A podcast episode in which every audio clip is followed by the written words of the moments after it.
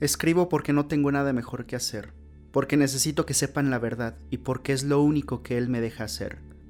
Lo que ocurrió es tan bizarro, paranormal e ilógico que no podría imaginar que mucha gente crea lo que estoy por contar. Soy un escritor de una editorial muy exigente. Justo había terminado un buen libro de autosuperación, pero tenía errores y me habían obligado a corregirlos para entregarlo de nuevo una semana después. Siempre fui un amante de los animales y no estoy en mi ciudad natal. Vine porque en esta ciudad está el plantel principal de la editorial. Solo estoy de viaje y vengo de lejos. No pude traer mis mascotas por lo largo del viaje. Estoy en un pequeño departamento sin compañía. Iba directo a una tienda de mascotas para conseguir un compañero temporal, para no sentirme solo mientras estaba encerrado arreglando los pequeños errores del libro. En camino hacia el lugar, me topé con un gato que no tenía ojos. Extrañamente no me dio miedo, Incluso me dio lástima, así que decidí tomarlo. Justo ahora me arrepiento de haberlo hecho. Lo llevé a revisar a un veterinario para ver que no tuviera algo grave. Solo tenía una pequeña infección en la pierna, pero apenas estaba emergiendo, así que fue fácil erradicarla. En la sala del veterinario era fácil notar que yo era el único al que no le daba asco la situación del gato. Nunca le puse nombre, tanto porque no me dio tiempo como que todavía no me quería encariñar con él. Una vez en casa lo dejé que jugara libre por el apartamento. A pesar de estar ciego, parecía saber exactamente dónde estaba y cómo moverse por el lugar. No me pareció extraño, solo pensaba en lo impotente que se habría de sentir el pobre animal. Mientras él jugaba, yo comencé a corregir los primeros errores del libro en mi laptop. Inmediatamente me fui a dormir. Todo normal. Fue a la mañana siguiente cuando todo comenzó. Créanme o no, cuando desperté, había frente a mí un hombre viéndome a los ojos, parado a un lado de mi cama, o eso creía que hacía, pues ese hombre no tenía ojos. Solo veía un par de cuencas vacías. Grité como cualquier persona normal lo haría. Estaba paralizado. En eso, el hombre se deja caer al piso para andar en cuatro patas. Se acurruca en una esquina, saca de su bolsa una libreta con una pluma y comienza a escribir. Tuve la fuerza de levantar la cabeza. El hombre no reaccionó. Poco a poco me levanté, aprovechando lo concentrado que estaba él en su libreta. Me acerqué a la puerta y la intenté abrir. Tenía algo abajo que la atoraba. Intenté sacarlo, cada vez con más desesperación y sin ningún efecto positivo. Me acerqué a la ventana. Estaba tapizada de mucho papel de libreta. Era la base en la que había comenzado a escribir mi libro. Apenas pocos rayos de luz entraban, lo suficiente para iluminar la habitación. Intenté quitarlos, pero parecían estar perfectamente aferrados a la ventana. La golpeé pero sin ningún resultado. Volteé y desde su esquina el hombre me estaba observando fijamente, con la fuerte oscuridad interna de sus ojos. Con mucho miedo y temblando demasiado me esforcé en preguntarle, ¿quién eres?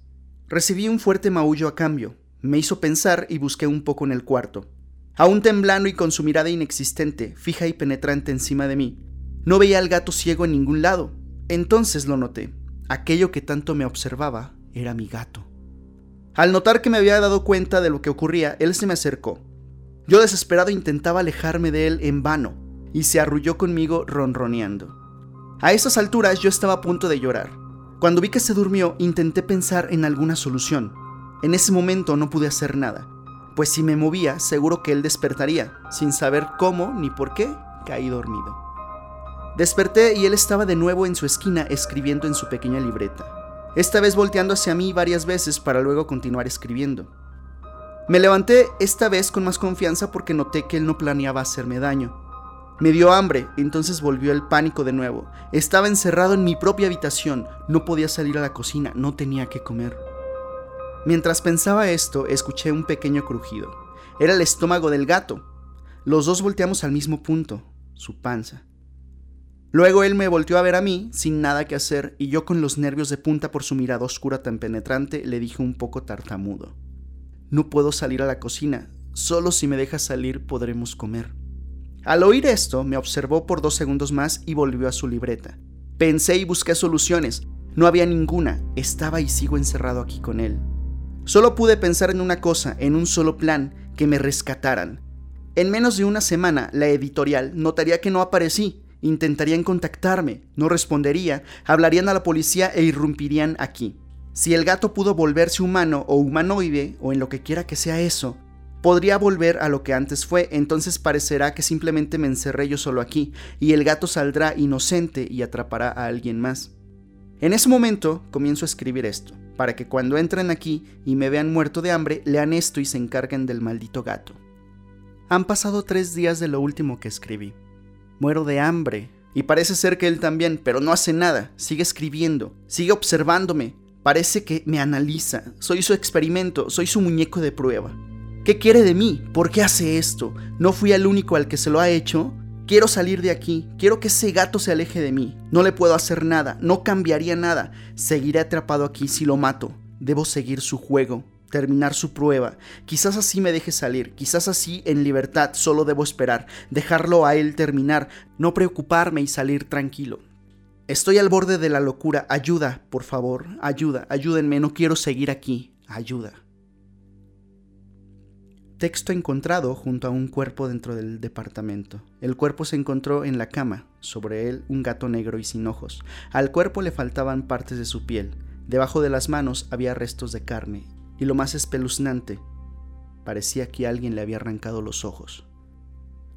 Los policías antes de leer esto creían que el estrés había llevado al escritor al borde de la locura, para encerrarse él solo y alimentar al gato con su propia carne.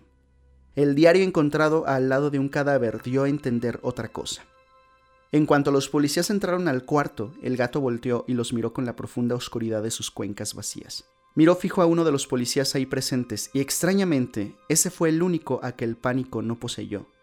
Tomó al gato entre sus brazos mientras se registraba en el lugar. Al irse todos, y antes de que alguien pudiera leer el diario, ese policía se fue directo a su casa con el felino. Desde hace cuatro días no se tienen noticias de él ni de su familia.